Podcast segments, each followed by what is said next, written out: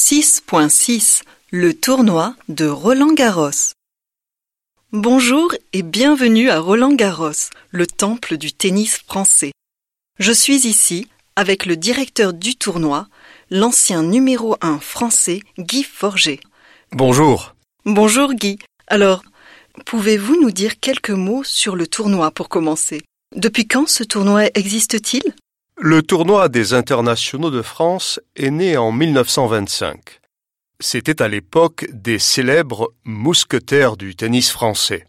Je rappelle que les mousquetaires, c'est le surnom donné à quatre joueurs de tennis français qui ont remporté à six reprises la Coupe Davis dans les années 1920-1930. Oui, c'est ça. Mais le stade de Roland Garros lui-même a été construit en 1927. Roland Garros, c'est l'un des quatre tournois du Grand Chelem. J'imagine que les préparations sont longues.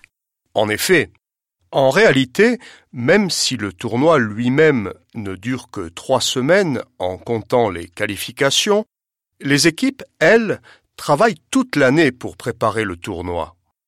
Combien de joueurs accueillez-vous? Cette année, pour la 117e édition du tournoi, nous avons accueilli 128 joueurs et 128 joueuses.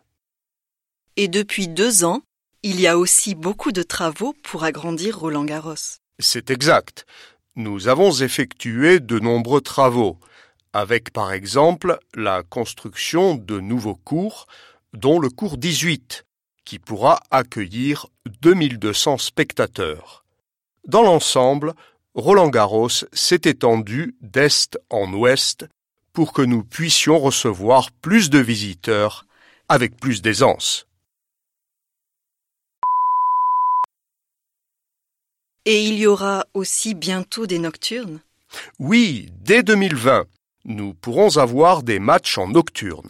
Pourquoi est-ce important?